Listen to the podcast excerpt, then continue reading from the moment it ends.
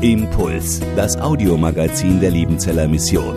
Predigten, Veranstaltungen und Specials weltweit am Leben dran. Impuls zum Nach- und Weiterdenken.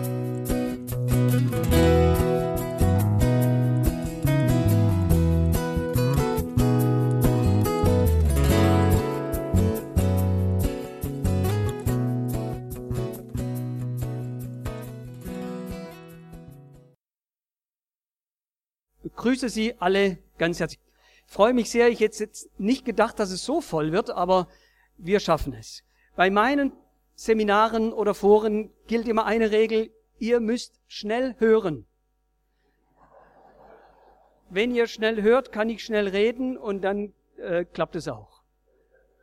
Aber ich bete erstmal.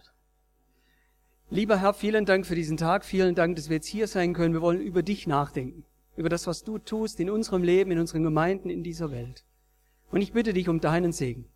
Ich bitte dich darum, dass du uns erfüllst mit dem, was für dich wichtig und richtig ist. Herr, lass uns aus dir heraus dann leben, dann in diese Welt hineingehen und Zeugen dieser frohen Botschaft des Evangeliums sein. Danke, dass du da bist. Wirke du durch deinen Geist, mit deinem Geist in uns. In deinem Namen. Amen. Vorneweg gleich ein Buch, äh, eine Buchempfehlung, ganz frisch, ganz neu, von Hartmut Schmid, Der Heilige Geist, sein Wesen und seine Wirkungen. Kann ich sehr empfehlen, gibt's hier unten dann gleich am Stand, wenn man runterkommt, habe ich gerade gesehen. Ähm, kann ich sehr empfehlen. Ich ähm, denke, Hartmut Schmid ist einer, der die Exegese in einer Art betreibt, die so gut ist, so gewinnbringend, eben nicht nur akademisch absolut top, sondern eben dann auch ins Leben hineingesprochen. Deswegen kann ich sehr empfehlen, der Heilige Geist, sein Wesen, seine Wirkung ganz neu. Ich glaube, dass keiner sagen kann, er hätte es schon mal gelesen, sonst ist er prophetisch drauf. Also wirklich ein ganz neues Buch, eine, eine richtig gute Sache. Unten in einem Stand der Buchhandlung kann man das äh, bekommen. Da hat, äh, da hat ein junger Mann Folgendes erzählt einmal. Er hat erzählt, dass er äh, sich verloben wollte. Und er hat den Ring gekauft, den er benutzen wollte, um äh, seiner zukünftigen den Heiratsantrag zu machen. Und so hat er, hat er diesen Ring in der Hand gehabt, aber er wusste von sich, dass er sehr, sehr vergesslich ist und auch immer wieder Sachen liegen lässt irgendwo.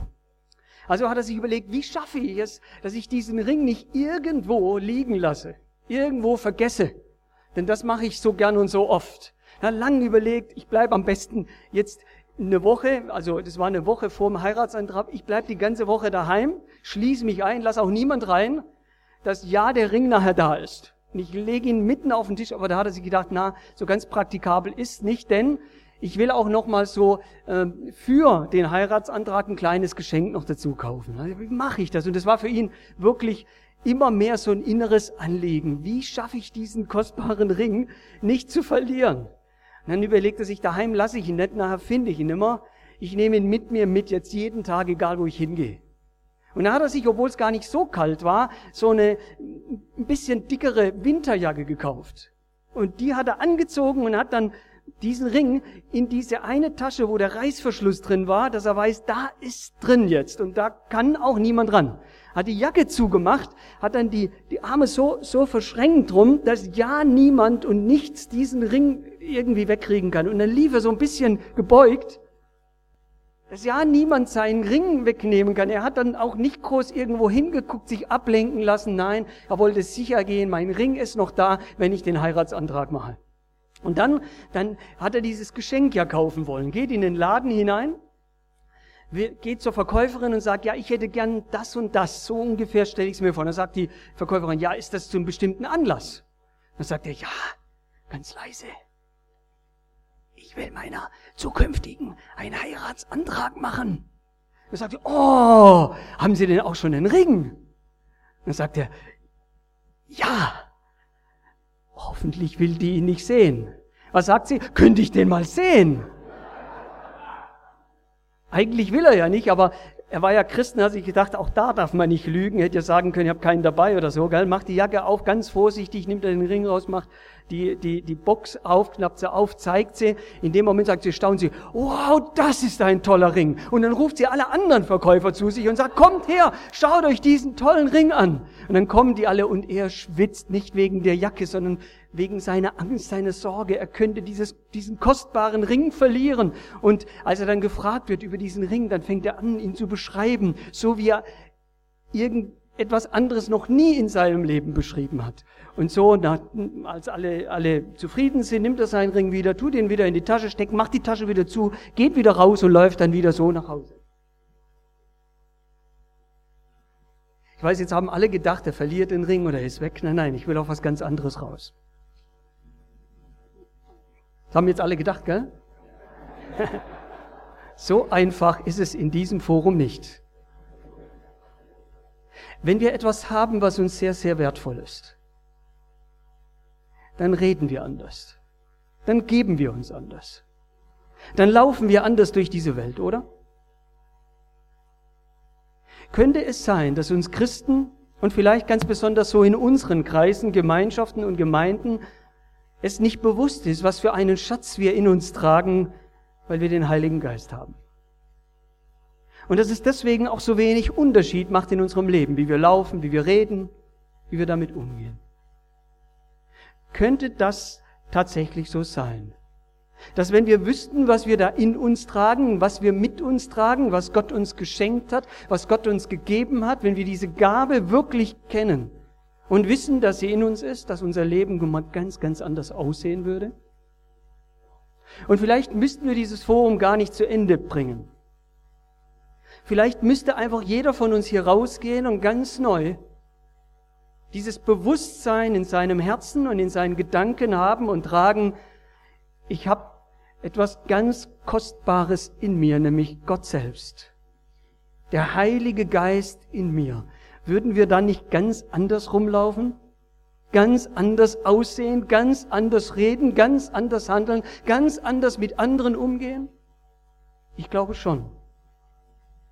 Und ich habe das schon immer wieder getan, aber ganz besonders in der Vorbereitung auf dieses Forum mir nochmal Gedanken darüber gemacht. Und ich habe mir das neu in mein Herz hinein geschrieben oder schreiben lassen von Gott, dass ich ernst nehme, mit Freuden ernst nehme, was er in mein Leben gegeben hat, nämlich seinen guten Geist, der in mir ist. Und dass das vielleicht schon ausreichend ist, dieses Bewusstsein, dieses Rechnen im Alltag, dass er da ist, damit andere merken, dass er da ist. Und ich möchte, ich möchte diese Winterjacke-Geschichte zu meiner Geschichte machen. Nicht um dann gebeugt und versteckt umherzulaufen, nein, da, da hing dieses Beispiel aber mit Freude und Offenheit in diesem Wissen reich beschenkt zu sein, etwas in mir zu tragen, was diese Welt nicht kennt, noch geben kann, noch manchmal etwas damit anfangen kann, zu wissen, ich lebe und der Heilige Geist, Gott selbst lebt in mir. Der Ring in der Winterjacke oder vielleicht übersetzt für uns, Gott in unserem Herzen. Wow, das ist ein Satz, oder? Das ist steil. Gott in unserem Herzen, aber darum Darum geht es eigentlich. Anfang in der Bibel, ganz am Anfang, da heißt es, da war der Heilige Geist ja schon da, oder? Da heißt es doch, er schwebte über den Wassern. Ist bekannt, oder? Da in Genesis 1. Ja, interessant ist, dass da steht, da war alles noch ungeformt, da war alles noch leer, da war alles noch dunkel. Und deswegen glaube ich, schon ganz am Anfang in der Bibel zeigt sich der Heilige Geist, Geist als ein Geist der Hoffnung dass das Ungeformte, Leere und Dunkle zu Leben kommt, zu Leben erwacht. Und das ist ein großes Thema in der ganzen Bibel. Da, wo der Heilige Geist präsent ist, gegenwärtig ist und wirkt, da lebt's. Da wird das Ungeformte zu einer schönen Form. Da wird das Leere gefüllt mit Gutem und da wird das Dunkle zu etwas Erleuchtetem, Guten, Hellem. Und deswegen ich habe lange nicht gewusst, was fange ich an mit dem Heiligen Geist, der so über dem Wasser schwebt. Aber ich glaube, es ist, es ist der Heilige Geist der Verheißung, dass dieses ungeformte Leere und Dunkle einmal aufhören wird. So, jetzt ganz am Anfang schon. Und vielleicht ist es das Zweite, dass wenn wir es mitnehmen, das alles andere schon gar nicht mehr hören brauchen.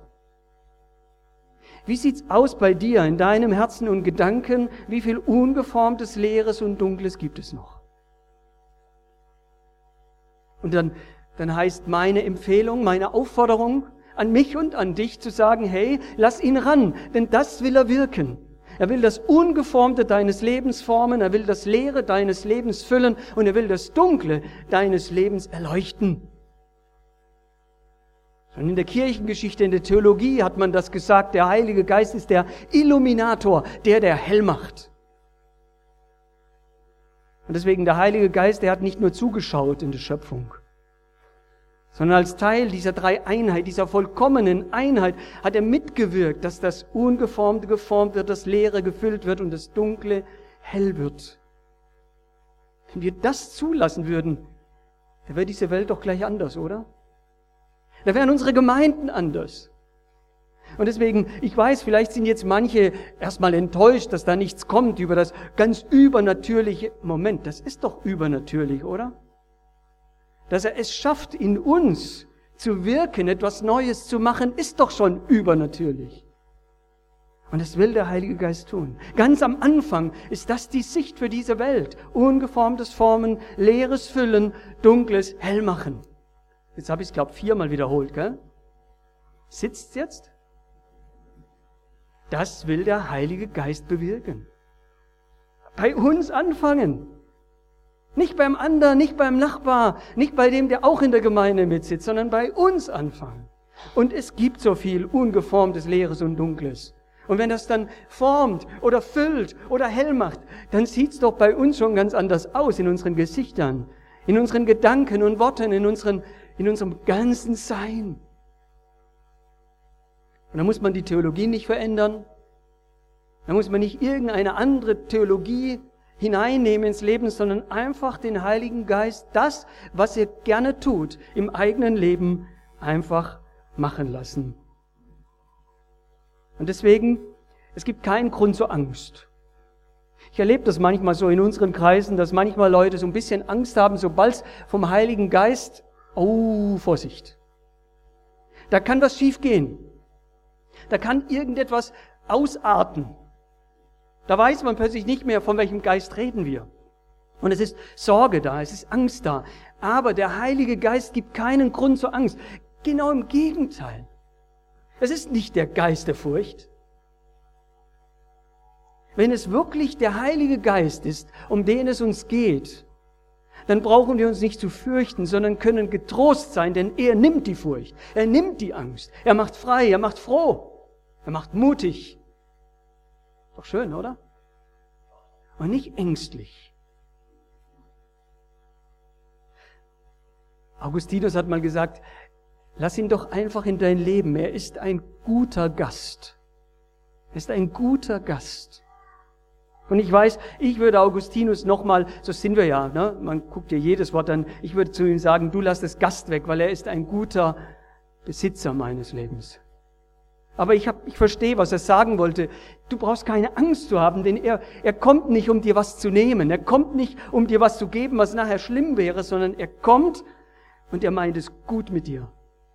Deswegen keine Angst vor dem Heiligen Geist. Er ist jemand, der es gut meint mit dir. Er ist der Aufersteher und Lebensspender. In Römer 8, Vers 11 steht, wenn aber der Geist dessen, der Jesus von den Toten auferweckt hat, in euch wohnt, so wird er, der Christus von den Toten auferweckt hat, auch eure sterblichen Leiber lebendig machen durch seinen Geist, der in euch wohnt. Und ich sehe das doppelt gemoppelt. Jetzt schon. Und natürlich dann in Ewigkeit. Bei der Auferstehung, wo es dann in den Himmel geht. Wow, das wird richtig cool wo es dann das ganz Neue zu sehen gibt, wo sich keiner von uns vorstellen kann. Da ist dieser Heilige Geist aktiv. Der Heilige Geist ist der Aufersteher. Er ist der Lebensspender. Er nimmt nicht Leben, er gibt Leben. Und übrigens, ohne diesen Geist gibt es keine Auferstehung.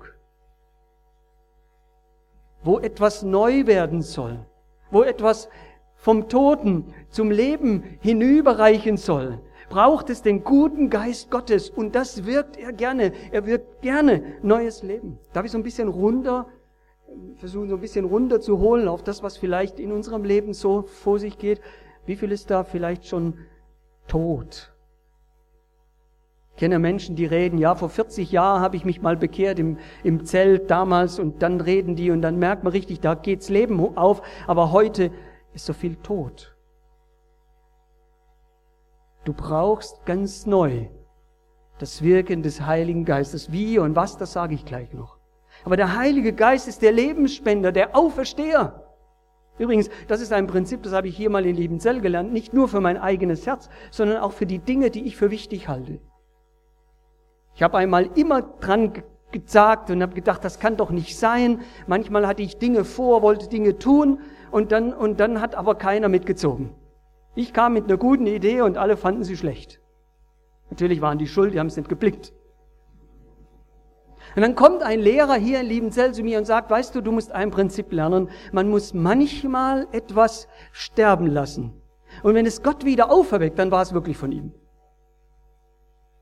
Und das glaube ich, das macht der Heilige Geist auch. Und ich könnte jetzt, wenn ich die Zeit hätte, einige, einige Dinge erzählen, wo es genau das passiert ist in meinem Leben. Wo ich einfach etwas hatte, wo ich sagte, diesen Weg, den muss man gehen. Ich, die Gemeinde, aber keiner mitgezogen hat und ich habe es sterben lassen. Mit Zittern und Bangen. Und ich musste mich jeden Tag disziplinieren, nicht dran zu denken, ist ja klar. Aber ich habe es sterben lassen. Ich habe gesagt, Herr, wenn du es wieder aufweckt. Und dann kam der Anruf von irgendjemand, der sagte, du, ich habe da so eine Idee, wie findest du die? Yes. Ich glaube das wirklich. Ich habe das zur Genüge erlebt. Er ist der Aufersteher, er ist der Auferwecker, er ist der Lebensspender. Hören wir auf, uns zu ärgern über Menschen, Mitchristen in unseren Gemeinden, die so tot sind oder scheinen. Hören wir uns, hören wir auf, uns über sie zu ärgern und beten für sie, dass der Heilige Geist als Aufersteher und Lebensspender in ihrem Leben wirkt. Wie wäre das? Wäre doch was, oder? Und vielleicht, nein, nicht vielleicht, ganz sicher, sollten wir, bevor wir über neue Methoden, und ich liebe neue Methoden, Bevor wir über weitere Strategien, und ich liebe weitere Strategien, bevor wir über große Visionen, und ich liebe große Visionen, einfach nochmal stille werden und sagen, Herr, du Aufersteher, Herr, du Lebensspender, bewirke es. Wir können es nicht. Ein sich neu ergeben unter die Kraft des Heiligen Geistes ist nicht ein Zeichen dafür, dass wir nicht an ihn glauben würden, sondern eher ein Zeichen der totalen Abhängigkeit. Und das will ich sein. Ich habe vor kurzem jemanden getroffen, der zu mir gesagt, ja, ich glaube das schon, dass der Heilige Geist jetzt in mir ist, aber was mache ich jetzt mit dem Heiligen Geist? ist eine gute Frage, oder? Was machen wir jetzt mit ihm? Und dann habe ich lange darum gemacht, ich wollte ihn eigentlich so eine kleine persönliche Bibelarbeit halten so, zu dem Thema, was wir mit dem Heiligen Geist tun sollten. Und dann, und dann kam was ganz anderes. Diese Frage ist ja eigentlich total falsch. Denn die Frage ist nicht, was mache ich mit dem Heiligen Geist, sondern was macht er mit mir? Und jetzt wird es richtig spannend, aber wir sind einfach zu viele. Ich habe gehofft, heute Morgen wären nur vier hier. Dann hätten wir das Forum interaktiv gestalten können. Was hat er letzte Woche mit dir gemacht? Kurz überlegen. Hat er was mit dir machen können letzte Woche? Ist eine gute Frage, oder? Eine spannende Frage. Und dann muss man sich fragen, warum vielleicht nicht? Warum nicht so oft? Warum so unregelmäßig? Warum so selten? Warum in der letzten Zeit vielleicht gar nicht? Und ich rate dir heute Morgen, ehrlich zu werden. Nicht Ausreden für, den Ge für deinen geistlichen Zustand zu suchen, sondern neu zu fragen, was muss denn anders werden, was muss denn erweckt werden, was muss denn mit Leben gefüllt werden, damit das Wirken Gottes in meinem Leben wieder sichtbar, spürbar für mich und für andere wird. Ehrlichkeit und Aufrichtigkeit ist, glaube immer in der Bibel immer der Weg zur geistlichen Erweckung. Keine Ausreden suchen, sondern dieser Frage nachgehen, was macht der Heilige Geist mit mir? Und wenn er es nicht macht, vielleicht, warum nicht? Und jetzt, jetzt sind wir bei Kompromisse. Kompromisslos heißt ja dieses Seminar, gell? Kompromisslos. Was heißt denn kompromisslos und warum kompromisslos? Weil wir eben so viele Kompromisse machen. Übrigens, eigentlich könnte ich das ganz schnell abhandeln. Der, der größte Kompromiss in unserem Leben, den Heiligen Geist wirken zu lassen, sind wir selbst. Wir sind ein ganz großer Kompromiss. Wie kann man das jetzt aufteilen? Mal so fünf Kompromisse, okay? Alle noch da? Fünf Kompromisse. Kompromiss Nummer eins.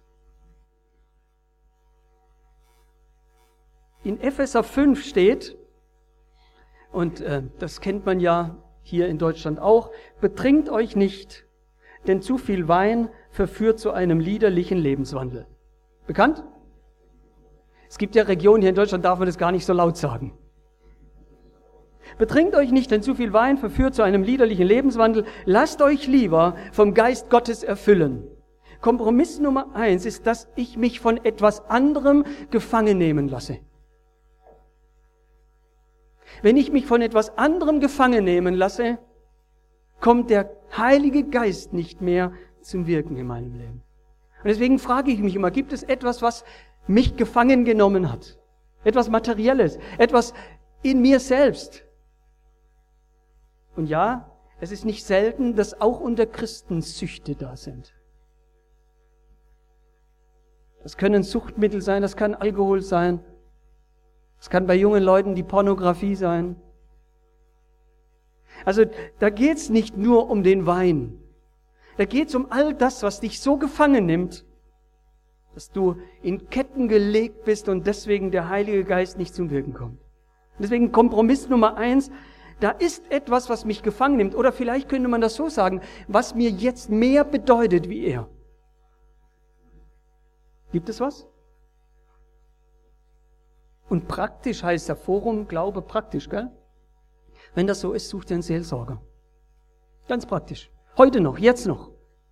Such jemanden und bekenne diesen Kompromiss, dass du gefangen bist.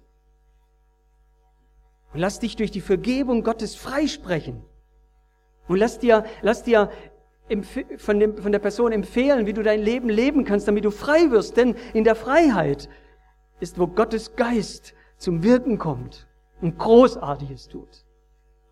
Und vielleicht, vielleicht ist jetzt gerade ein Moment, wo der Heilige Geist in deinem Herzen wirkt.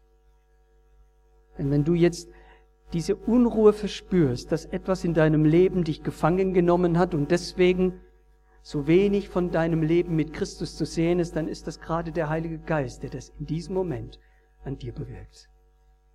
Er wirkt. Er überführt. Vielleicht gerade jetzt. Kompromiss Nummer eins also aus Epheser 5, dass etwas uns gefangen nimmt oder mehr bedeutet wie er. Kompromiss Nummer zwei aus Römer 8. Da heißt es, denn die da fleischlich sind, die sind fleischlich gesinnt, die aber geistlich sind, die sind geistlich gesinnt. Denn fleischlich gesinnt sein ist der Tod, doch geistlich gesinnt sein ist Leben und Friede. Was ist deine Gesinnung? Wenn meine Gesinnung, alles andere, also mein, mein Ziel, mein Fokus, meine Konzentration immer etwas anderes ist, brauche ich mich nicht wundern, wenn das, was Gott tun will, nicht zum Tragen kommt. Ist deine Arbeit, und jetzt kommt was ganz, ganz Böses, aber ich sage es trotzdem, ist deine Familie dir wichtiger? Ist deine Gesinnung mehr auf sie konzentriert, wie auf deinen guten Herrn?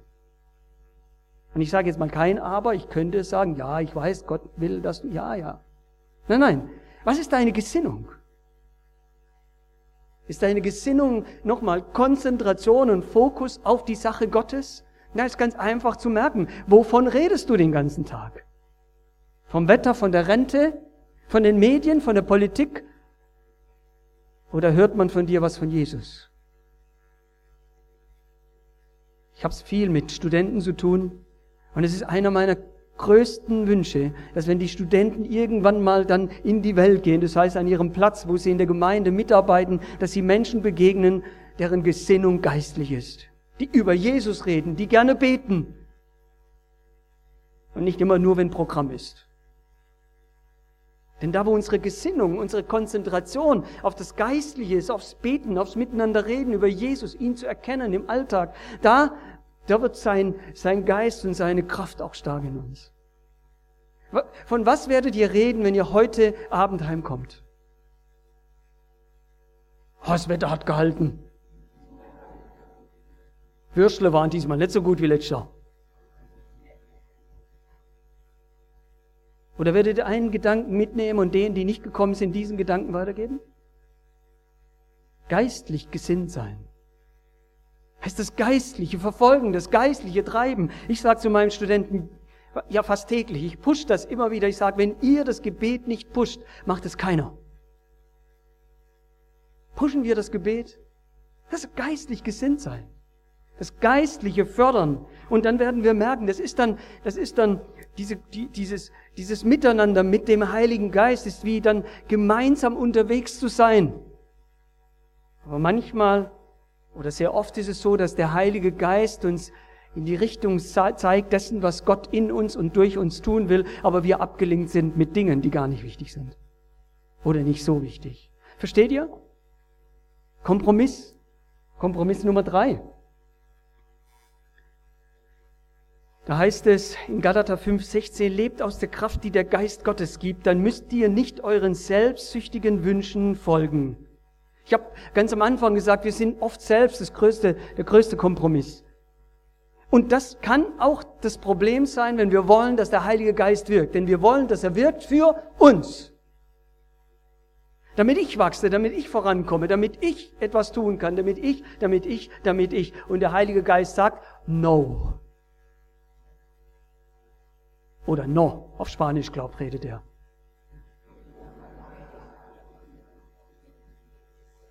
Der Heilige Geist wirkt nicht, damit dein selbstsüchtiger Wunsch in Erfüllung geht. Das ist jetzt sehr hart gesagt, aber das sind Worte der Bibel. Bitte mich nicht steinigen. Paulus geht auch nimmer. Versteht ihr? Den Heiligen Geist für mich gebrauchen zu wollen, stoppt die Wirkung des Heiligen Geistes. Er lässt sich nicht benutzen. Ist dieser eine Zauberer, dieser Magier in der Bibel, kennt ihr den? Der wollte ihn benutzen für sich. Er wollte sogar zahlen dafür. Ich zahle dafür. Nein, der Heilige Geist lässt das mit sich nicht machen. Und wenn wir den Heiligen Geist nur dafür gebrauchen wollen, dass wir selbst die sind, die groß dastehen, wird er das nicht mit sich machen lassen. Unsere Wünsche und unsere Träume. Übrigens, das, das manchmal ärgert mich das sehr, weil manchmal in Büchern und auch in Predigten das so gesagt wird, wir Christen sollten große Träume haben, dann wird Gott diese Träume. Ich glaube das nicht. Bin ganz ehrlich. Und ihr lasst mir gern widersprechen, das glaube ich nicht. Ich glaube, Gott hat große Träume. Und das Schönste, was passieren kann, ich, wenn ich seine großen Träume kenne und seine großen Träume verfolge. Und dann werde ich den Heiligen Geist wirken sehen in meinem Leben wie niemals zuvor. Das glaube ich wirklich von Herzen. Ich habe so oft auch erlebt, dass meine Träume zu Albträumen werden, dass ich denen auch nicht mehr traue. Aber der Heilige Geist wirkt gerne dort, wo Gottes Träume mit dir und mit dieser Welt angetrieben werden. Da wirkt der Heilige Geist ganz besonders und mit ganzer Kraft und sehr gerne. Ja, Gott ist nicht unser Traumerfüller. Und wenn wir den Heiligen Geist zu unserem Traumerfüller machen wollen, das lässt er mit sich nicht machen. Das ist ein Kompromiss. Kompromiss Nummer vier aus Epheser 4,30, beleidigt nicht durch euer Verhalten den Heiligen Geist. Und im Kontext steht da Lüge, Zorn, Diebstahl, faules Geschwätz. Nein, der Heilige Geist will sich nicht fremdschämen müssen. Eigentlich müsste man sagen, Freund schämen. Nein, wir beleidigen den Heiligen Geist, wenn wir die Dinge tun, die nicht seinem Wesen, Gottes Wesen entsprechen. Und ich glaube, das ist mal wieder dran, heute mal wieder Sünde Sünde sein zu lassen und zu merken, dass Leben in der Sünde dem Leben im Geist entgegensteht. Dass die Kraft der Sünde in unserem Leben, die Kraft des Wirken des Heiligen Geistes stoppt und bremst. Beleidigt ihn nicht. Beleidigt ihn nicht mit dem, wie ihr handelt, wie ihr redet, was ihr sagt. Da, da, ich habe denken müssen an dieses faule Geschwätz. Wie viel faules Geschwätz hintenrum. Wenn wir hintenrum reden, wird der Heilige Geist vorne rum nicht wirken. Wenn wir hintenrum schwätzen, wird der Heilige Geist vorne rum nicht wirken. Ich glaube nicht, dass er sich beleidigt zurückzieht, aber er ist beleidigt. Und er wird nicht weitermachen, bis wir nicht verstehen, dass es um ihn geht, um seine Sache geht. Und das ganz klar leben. Kompromiss Nummer 5. 1. Thessalonicher 5, Vers 19. Unterdrückt nicht das Wirken des Heiligen Geistes. Unterdrückt nicht das Wirken des Heiligen Geistes. Das heißt, aus Angst davor, dass etwas ausufern könnte, dürfen wir na, ja nicht drauf reinfallen, den Heiligen Geist gar nicht mehr wirken zu lassen, bei uns, in unserer Gemeinde und bei anderen. Das ist gefährlich. Ja, ich weiß, Klammer auf, das heißt auch nicht, dass ich alles als Wirken des Heiligen Geistes sehe. Wer mich kennt, weiß das. Klammer zu, das ist nicht so. Aber wir müssen das Wirken vom Heiligen Geist zulassen. Wie und wie das gehen kann, da sage ich gleich was dazu. Aber in unseren Gemeinden soll vorkommen, dass der Heilige Geist präsent ist, gegenwärtig ist und wirken will, was wir brauchen, um wahre Anbeter zu sein. Wir können nicht anbeten, nicht Lobpreis machen oder singen, alte oder neue Lieder, egal welche, welcher Jahrgang auch immer, wenn der Heilige Geist in uns diese Anbetung nicht bewirkt. Jesus hat das gesagt, Johannes 4. Dass es dieser Geist in uns ist, der uns zu wahren Anbetern macht. Oder? Und deswegen, wir müssen es zulassen, dass er wirkt. Wir müssen drüber reden, wir müssen uns Gedanken machen und wir müssen fröhlich bezeugen, dass er wirkt. Also, ich selber bin kein Charismatiker oder Pfingstler. Ich habe aber viele Freunde, die sind Charismatiker und Pfingstler. Und ich habe eins gemerkt, manchmal ist der einzige Unterschied, die reden von dem, was Gott tut und wir nicht. Und ich habe mir gedacht, das muss aufhören. Ich will reden von den kleinen und großen Dingen, die Gott tut in meinem Leben, in unserer Gemeinde, im Leben anderer. Ich will davon reden. Und deswegen, ich muss meine Theologie nicht verändern. Ich muss bloß mein Mundwerk anders nutzen. Oder? Ihm wirken lassen, nicht unterdrücken. Das ist wichtig. Wie oft geht's mir so, dass bestimmte Dinge passieren, und es ist so gleichgültig geworden oder so nach dem Motto, da hat's das Schicksal gut gemeint. Ich würde es ja nie so sagen, aber ich rechne es nie Gott an, also ist es, als hätte es das Schicksal gemacht. Versteht ihr? Und dass ich neu darüber rede, weil ich kompromisslos ihn wirken lassen will und nicht unterdrücke, was er tut und was er vorhat mit mir. Das ist mir sehr, sehr wichtig. Was heißt dann ihn wirken lassen jetzt? Erstens, ihn wirken lassen, ich mache jetzt ganz schnell, jetzt müsst ihr ganz schnell hören. Oh, jetzt aber. Wirken, lassen, wirken lassen heißt erstmal ihm machen lassen. Es ist interessant, in allen Büchern, die man so liest über, wie kann der Heilige Geist noch mehr in unserer Gemeinde präsent sein, was tun, man will den Heiligen Geist dazu bringen, dass er macht, was man will. Dabei sagt uns bei keinem anderen, also der Dreieinigkeit wird uns in, bei keinem anderen der drei wird uns so deutlich gesagt, dass der Heilige Geist immer tut, was er will. Zum Beispiel, Kennt ihr sicher alle 1. Korinther 12. Er verteilt die Gaben wie? Wie er will. Nicht wie du willst. Nicht wie dein Pastor will. Nicht wie die Ältesten wollen, sondern wie er will. Manchmal habe ich den Eindruck, das sage ich in Klammer, es glaubt keine biblische Wahrheit, aber ich sage es mal trotzdem. Klammer auf, also manchmal habe ich den Eindruck, er tut bewusst jemand anders eine andere Gabe geben, wie wir wollten, um uns zu zeigen, dass wir auf der einen Seite total abhängig sind von ihm, aber er in keinster Weise von uns. Deswegen den Heiligen Geist wirken lassen heißt, den wirklich machen lassen. Herr, mach du. Gerade bei den Gaben merke ich das immer mehr. Wir so, Herr, gib mir diese Gabe. Und der Herr sagt, nein, ich will machen, wie ich will, lass mich machen. Ich glaube auch, ist ein bisschen vielleicht exegetisch, theologisch, 1. Korinther 12, wenn es heißt, dass wir nach den besseren Gaben streben sollen. Ich glaube, dass das nicht heißt, dass jeder von uns einzeln darum beten soll, dass er eine Gabe kriegt. Das ist falsch, das ist nicht biblisch. Sondern was da steht, ist, dass wir als Gemeinde, als Leib Christi zusammenkommen und voller Demut bitten, Herr, gib die Gaben, die wir brauchen, um den Auftrag zu erledigen, den du für uns hast. Und dann verteilt er, wie er will. Und dann kriegt vielleicht der, von dem wir gar nicht gedacht haben, dass er überhaupt was bringen könnte, die Gabe, die alles verändert. Versteht ihr? Das ist der Heilige Geist. Und das macht er auch. Ich habe schon manchmal staunen müssen, was für Menschen welche Gaben bekommen haben. Und was für Menschen keine oder andere, wie ich dachte. Versteht ihr? Den Heiligen Geist einfach mal machen lassen. Und nicht immer reinreden und reinpfuschen. Inzwischen habe ich den Eindruck, es gibt Christen, die wissen besser wie der Heilige Geist, was zu bewirken wäre. Lass ihn machen. Wie wäre es, wenn wir, das werde ich am Schluss nochmal ganz deutlich sagen, wenn wir anfangen wieder zu beten, Herr, bewirke, was du tun willst, durch deinen guten Heiligen Geist. Das ist die Grundbitte für einen Menschen, der den Heiligen Geist wirken sehen will. Bewirke es, Herr, durch deinen Geist. Dann passiert es plötzlich. Und dann werden unsere Augen groß für das Wirken Gottes. Wir staunen dann nur noch. Wenn er das tut. Und es braucht Geduld. Den Heiligen Geist wirken lassen heißt auch mal geduldig sein. Warten ist kein Fremdwort für die Bibel, oder? Warten, weil er es besser im Griff hat, weil er die bessere Übersicht hat. Und dann Vertrauen. Herr, ich vertraue, dass du bewirkst. Und manchmal bewirkt er, ohne dass wir es merken. Vor drei Jahren, vor drei Jahren war ich unterwegs und habe zufällig, zufällig, einen Menschen kennengelernt, mit dem ich damals nichts anfangen konnte. Außer dass er nett war. Schau schön.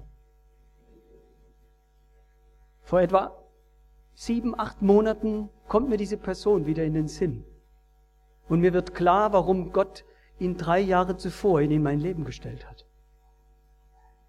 Ich kann da nicht Näheres dazu sagen, aber, aber da habe ich gemerkt, Gott hat gewirkt. Ich habe es bloß nicht gleich gesehen, aber ich vertraue drauf. Ich will drauf vertrauen, dass es trotzdem tut und wirkt und macht. Und wie gesagt, da wo der Heilige Geist dann wirkt, wo ich ihn machen lasse, artet das in Staunen aus. Staunt ihr manchmal? Nicht über die vielen Menschen, die hier in diesen Saal passen. Nicht über das, wie schnell der reden kann und wie lang der reden kann. Sondern staunen über die Dinge, die Gott tut im Leben. Die kleinen Dinge, die großen Dinge. Vielleicht müssen wir uns gegenseitig auch mal wieder ne, mit dem Ellbogen dort, guck, schau. Weißt du, wir waren den Galapagos-Inseln. War schon jemand? Oh, das ist toll. Galapagos-Inseln sind toll. Man fährt mit dem Schiff und dann springen immer wieder mal irgendwelche Viecher aus dem Meer. Ich sage Viecher, weil ich die ganzen Namen nicht kenne. Delfine, Rochen springen aus dem Meer. Und es ist interessant, wenn sobald einer rausspringt, tut man sofort dem anderen so einen richtig rüber. Guck, schau. Und dann, wow. Lass ihn machen. Und sag's den anderen, wenn du siehst, dass er am Wirken ist oder wirkt. Und das Staunen wird groß werden. Das zweite. Das, was der Heilige Geist in uns tun will, ist die Kindschaft festigen. Römer 8, da heißt es ganz deutlich, dass er unserem Geist Zeugnis gibt, dass wir Gottes Kinder sind. Interessant, in Lukas 10, da kommen die Jünger und sagen, wir haben in deinem Namen Geister ausgetrieben und was weiß ich was alles. Das ist das, was wir immer wollen, wenn wir vom Heiligen Geist reden, oder? Und dann kommen die zurück, haben alles gemacht. Aber das Staunen war nicht, dass die kriegen sogar noch einen auf die Mütze. Jesus sagt, freut euch nicht darüber, sondern freut euch über was? Dass eure Namen im Himmel geschrieben sind, dass ihr Kinder Gottes seid. Der Heilige Geist, der bewirkt die Freude der Kindschaft. Manchmal komme ich so rum und wenn man ernsthaft ins Gespräch kommt, finde ich viele Christen in unseren Kreisen, die sich darüber nicht mehr freuen, nicht mehr freuen können. Die vielleicht sogar zweifeln, bin ich wirklich Gottes Kind? Und ich glaube, dass es, wenn es eine Sache gibt, die der Heilige Geist am liebsten bewirkt in unserem Leben, ist das, was wir früher mal die Heilsgewissheit genannt haben. Das Wissen um die Kindschaft Gottes. Ich bin Gottes Kind. Ich will mal ganz ehrlich und persönlich sein, das ist eins der Sachen, die mein Leben trägt bis heute und mein Dienst. Ich bin in ganz vielen Dingen so schwach, in ganz vielen Dingen so ein Zweifler. Aber ich habe mir immer gebeten von meinem Herrn, dass er in mir festmacht, dass ich sein Kind bin. Und wenn man mir alles andere nimmt, das will ich wissen. Und wenn der Heilige Geist nichts mehr bewirkt in meinem Leben, dann bitte das. Festzumachen, dass ich Gottes Kind bin, kommt nicht von mir, kommt auch nicht von einer Entscheidung, die ich irgendwann mal getroffen habe. Sie kommt vom Heiligen Geist, jeden Tag, jede Stunde, jede Minute und jede Sekunde neu. Das bewirkt der Heilige Geist. Was noch? Ihn wirken lassen heißt einfach seinem Wesen entsprechen. Wer, wer kennt Jesaja 11 und wie der Heilige Geist dort äh, beschrieben wird? ist interessant, ist die schönste Beschreibung im Alten Testament über den Heiligen Geist. Jesaja 11, Vers 2. Da heißt es, auf ihn, nämlich auf Jesus, prophetisch in Jesaja auf Jesus hin. Auf ihn wird ruhen der Geist des Herrn. Und was ist das für ein Geist? Der Geist der Weisheit und des Verstandes, der Geist des Rates und der Stärke, der Geist der Erkenntnis und der Furcht des Herrn. Da, wo der Heilige Geist wirkt, werden Menschen weise. So, Gegenfrage, bist du weise? Ganz einfach. Also nicht weiß. Weiße. Ist es klar? Und jetzt könnte man wieder sagen, nicht übernatürlich. Quatsch, ist total übernatürlich. Und dann steht im Neuen Testament, im ersten Korintherbrief, wem Weisheit mangelt, der bitte Gott. Warum? Gott will das wirken durch seinen Heiligen Geist. An was merkt man, ob jemand weise ist? Wirst du ab und zu um Rat gefragt? Oder läuft man ganz bewusst an dir vorbei? Das ist jetzt hart, ich weiß, aber ich sag's ganz offen. Wenn der Geist der Weisheit und der Erkenntnis wirkt, werden Menschen weise und haben Erkenntnis, oder? Das will der Heilige Geist in uns bewirken. Und wir brauchen das in unseren Gemeinden, in unseren Familien, überall Menschen, die Weisheit haben, wo man hin kann und um einen Rat fragen kann und dann kommt nicht irgendwas, irgendein Gesülze, das auch in irgendeinem Buch stehen könnte, sondern Gottes Weisheit. Ich habe mir das ganz praktisch angewöhnt. Wenn Menschen zu mir zur Seelsorge kommen, wenn Menschen etwas fragen, geht in meinem Innern, da ist, ich sage ganz ehrlich, mein Herz immer zweigeteilt. Es darf es eigentlich nicht sein, aber es ist es.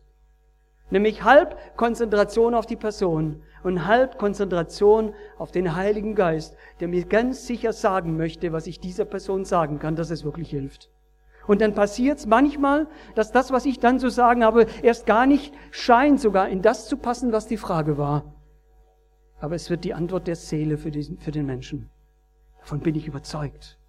Und das ist dieser Geist und diesem Wesen zu entsprechen, Weisheit, Verstand, Rat und Stärke, Geist der Erkenntnis und Geist der Furcht des Herrn, ist das Entscheidende. Wir haben noch zwei Minuten. Ich springe jetzt ganz viel. Die Bibel, oder ich mache es jetzt, ohne es zu kommentieren. Okay? Was bewirkt der Heilige Geist? Der Heilige Geist bewirkt, dass Jesu Worte in uns leben werden. In, es gibt im englischen Sprachraum die Red Letters, das sind Bibeln, das sind alle Jesus-Sprüche mit roten Buchstaben gedruckt. Das nennt man die Red Letters. Und diese Red Letters, diese roten Buchstaben, macht der Geist zu leben in uns. Johannes 6,63. Was heißt den Heiligen Geist wirken lassen? Uns von ihm lehren zu lassen. Johannes 14, da heißt es, er wird kommen und er wird euch lehren, heißt es da. Also nicht leer machen, sondern lehren. Und zwar was lehren? Lehren, was Jesus gesagt hat. Er wird, Miham Kim Rauchholz hat das mal gesagt, der Heilige Geist ist ein Scheinwerfer auf Jesus. Und immer wenn ich Menschen sehe, die begeistert sind von Jesus, weiß ich, der Heilige Geist wirkt. Wenn sie nur über sich reden, dann ist was schiefgelaufen. Er wird uns, wenn er wirkt, in die Wahrheit leiten. Und das ist manchmal auch im Gespräch, dass mir irgendjemand was erzählt und ich merke, das, was der da sagt, stimmt doch gar nicht. Frag mich nicht warum. Warum? Weil der Heilige Geist das wirkt. Und man plötzlich aufs Thema kommen kann und sagen kann, darum geht es eigentlich. Und er bewirkt auch sichtbare Frucht. Wir sind als, als Fromme so hingekommen, dass wir sagen, es piept. Sicht, ist das Absicht hier irgendwo? Ich habe noch zwei Minuten. Wir haben ja gesagt, wenn Gott wirkt, das ist dann immer so in unseren Kreisen so unsichtbar. Er macht's ja doch. Nein, nein, er will sichtbare Frucht. Galater 5, 22, die Freude soll sichtbar werden. Nicht so tief, dass sie keiner sieht, sondern, sondern so tief, dass sie heraussprudelt. Freude und Liebe und Geduld und Hoffnung sichtbar werden. Das soll es doch sein. Wir sollen die Gaben annehmen und einsetzen. Wir sollen sie leben, und zwar nicht für uns, für andere. Damit wirkt der Heilige Geist im Dienst. Und wir sollen in der Gemeinschaft leben. Da, wo der Heilige Geist wirkt, gibt es kein Solo-Christentum mehr. Der Heilige Geist führt nie zur Individualisierung, sondern immer zur Gemeinschaft, zum Leib Christi, zum Miteinander. Dahin wirkt der Heilige Geist. Schließe letzter Gedanke.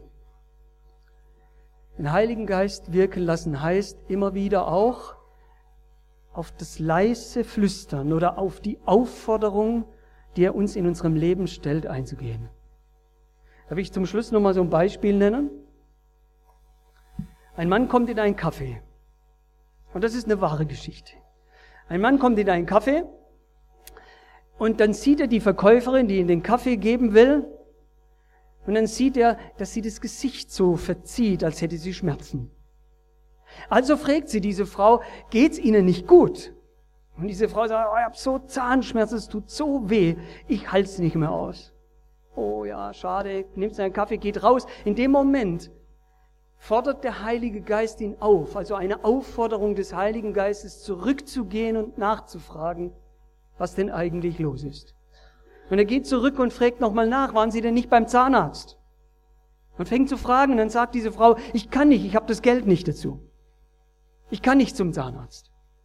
Ja, würden Sie gehen, wenn ich einen Zahnarzt besorge? Und dann sagt sie, ja, ich würde gehen, wenn ich einen Zahnarzt habe, ich kann mir das nicht leisten. Und dieser Mann ruft einem Zahnarzt an und die Gehilfin ist dort am, am, am Schreibtisch und am Telefon und fragt, ja, um was geht's? Da sagt er, ihr habt eine Frau, die braucht einen Zahnarzt, sie hat Schmerzen. Ja, du kann kommen. Äh, auf äh, wessen Name geht das? Welche Versicherung? Äh, welche Kreditkarte? Das war in den USA. Und dann sagt er, ähm, das zahlt der Herr des Lichts.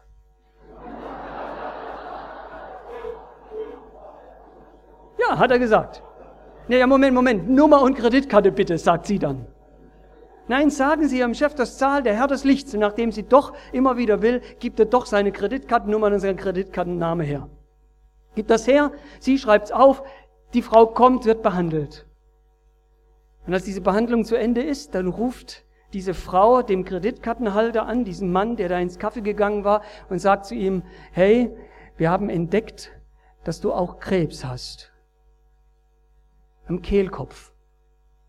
Also wir haben entdeckt, dass diese Frau Kehlkopfkrebs hat und, und das wird richtig teuer. Und dann sagt der Mann, ja, aber wie soll das jetzt gehen? Wie sollen wir das dann machen? Na, sagt er, machen Sie sich keine Sorgen.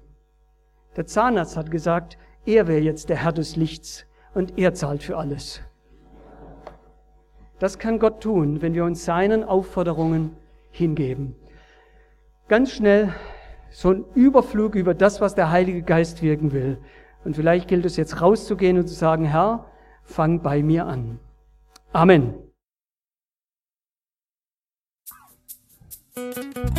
Impuls ist eine Produktion der Liebenzeller Mission. Haben Sie Fragen? Würden Sie gerne mehr wissen? Ausführliche Informationen und Kontaktadressen finden Sie im Internet unter www.liebenzell.org. Die Liebenzeller Mission produziert ebenfalls das Fernsehmagazin Weltweit am Leben dran. Informationen zur Sendung und zum Empfang gibt es unter www.weltweit-magazin.de.